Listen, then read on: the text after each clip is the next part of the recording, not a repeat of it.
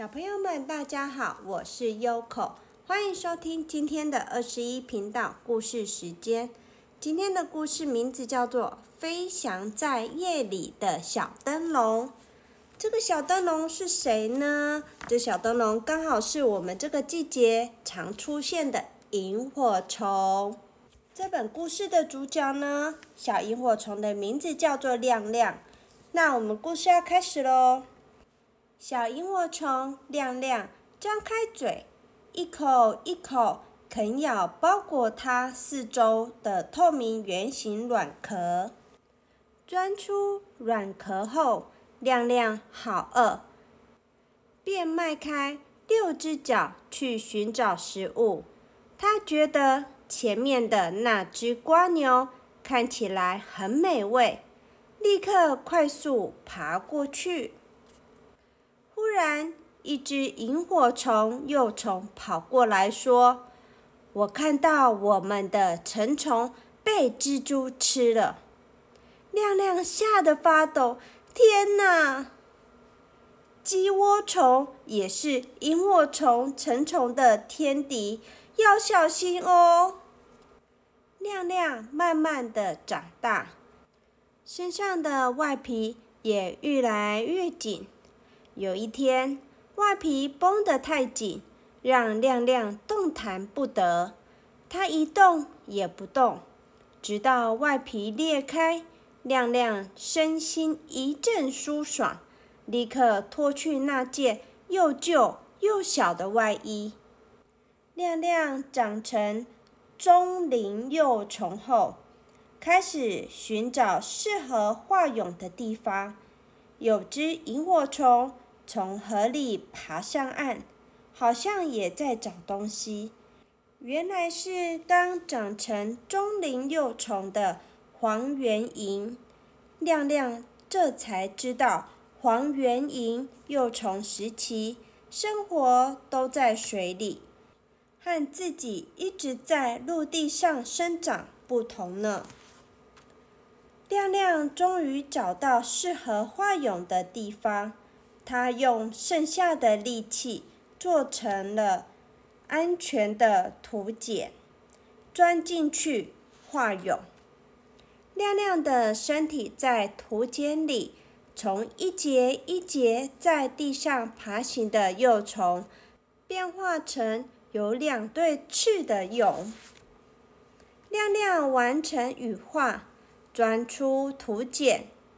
枝头上另一只萤火虫告诉亮亮：“我以前住的树林被杀虫剂和农药污染了，只好飞离家乡到这里。”亮亮欢迎他，心中也默默祈祷，希望人类不要破坏我生长的家园。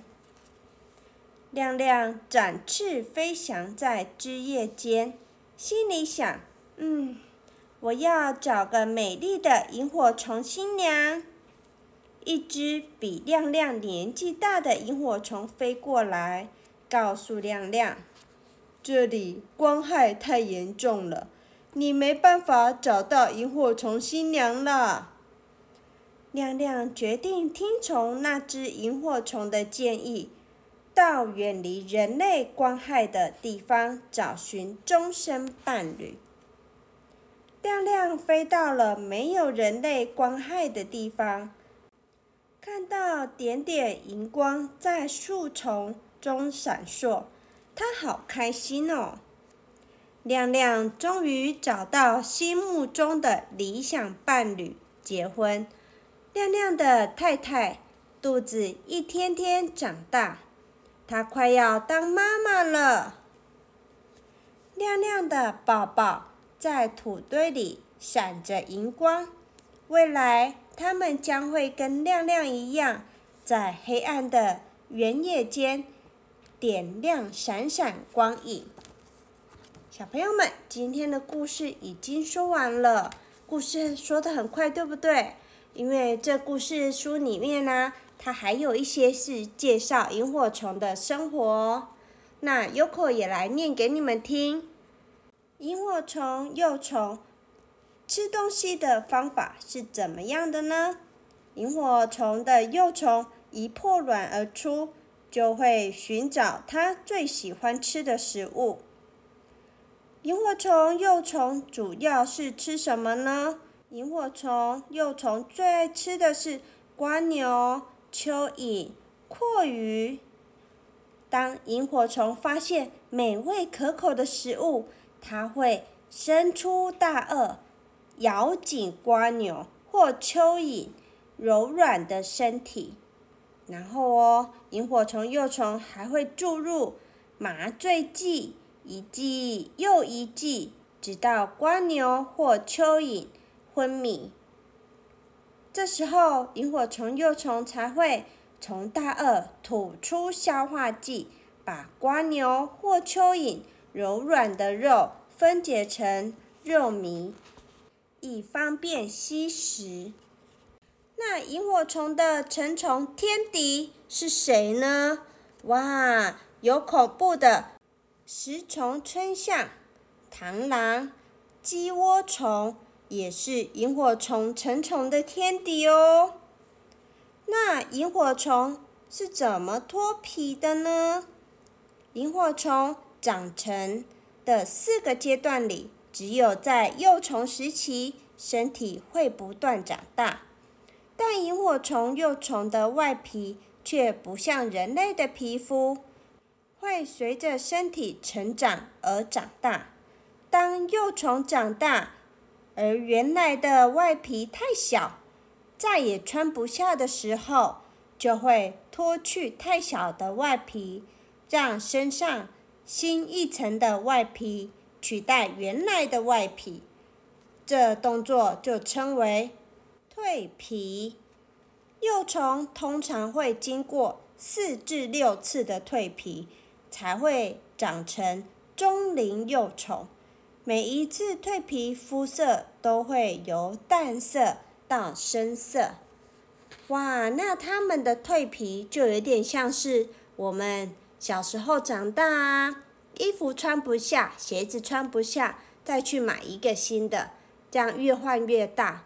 只是他们没办法换新的，他们是直接褪下旧的皮，然后换上新的皮。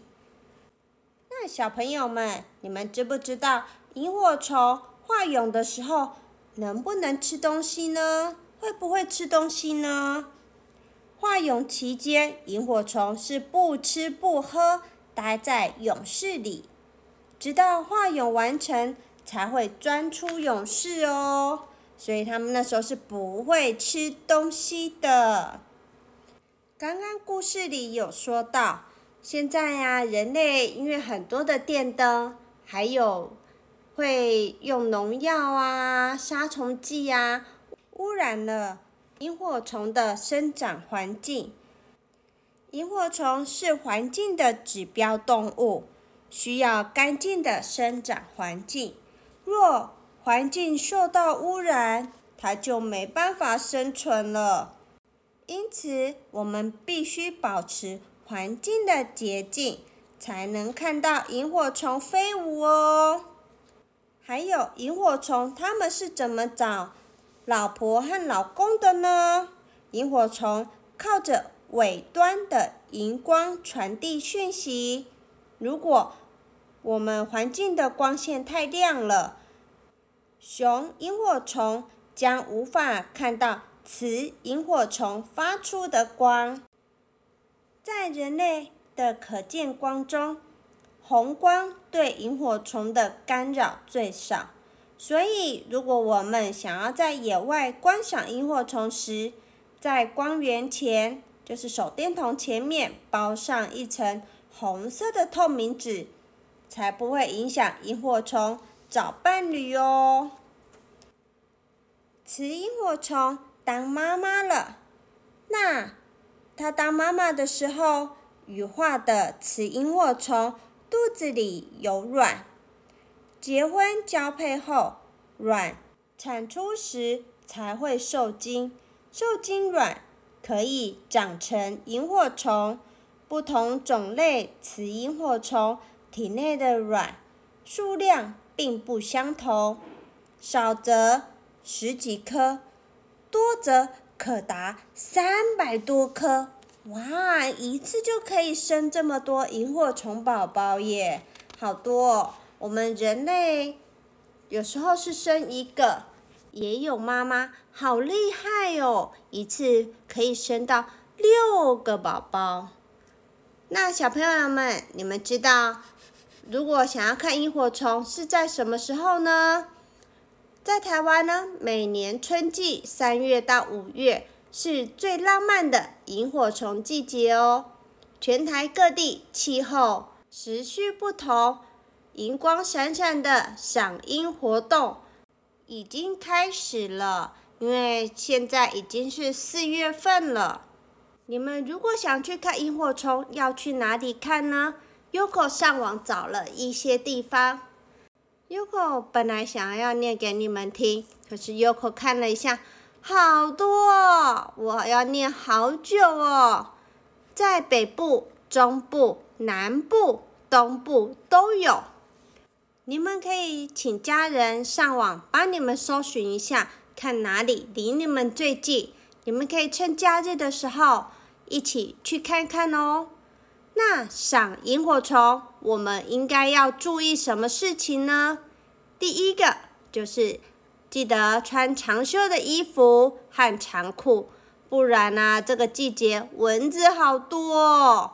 如果穿短裤，到时候你们一边赏萤火虫，你们的腿呀、手啊，一边喂蚊子了。第二点就是要穿雨鞋或布鞋，就是要防止有蛇出来咬我们一口。第三呢，就是要安安静静的。不要打草惊蛇。第四，勿在大雨、地震后上山赏萤，以免遇到土石崩落产生危险，这个是很重要的哦。第五，太阳刚下山，天色转暗时，萤火虫会渐渐增多，活力也是最强的。九点以后。发光的情形就会减少了，所以想要去看萤火虫，就要早点出门哦。第六，我们不任意捕捉或带回家，因为如果你们把它带回家，它们住在你们家是不会活的哦。所以我们用眼睛看就好了，然后把它们留在它们成长生长的地方。这样继续繁衍下一代，生更多更多的萤火虫宝宝。我们要去看萤火虫的时候啊，Yoko 刚刚有说，我们尽量不要带手电筒。如果要带手电筒，我们上面要包红色的玻璃纸。然后呢，我们想要拍照，就是不要用闪光灯哦，不然会吓到萤火虫，也会影响萤火虫。公的着母的，知道吗？想目睹萤火虫身影的小朋友呢，我们要做好以下准备，这样你们才可以玩得更开心。第一，就是刚刚 Yoko 有教过的，我们如果要带手电筒，记得要在手电筒上面包上一层红色的玻璃纸。再用橡皮筋把它给圈起来。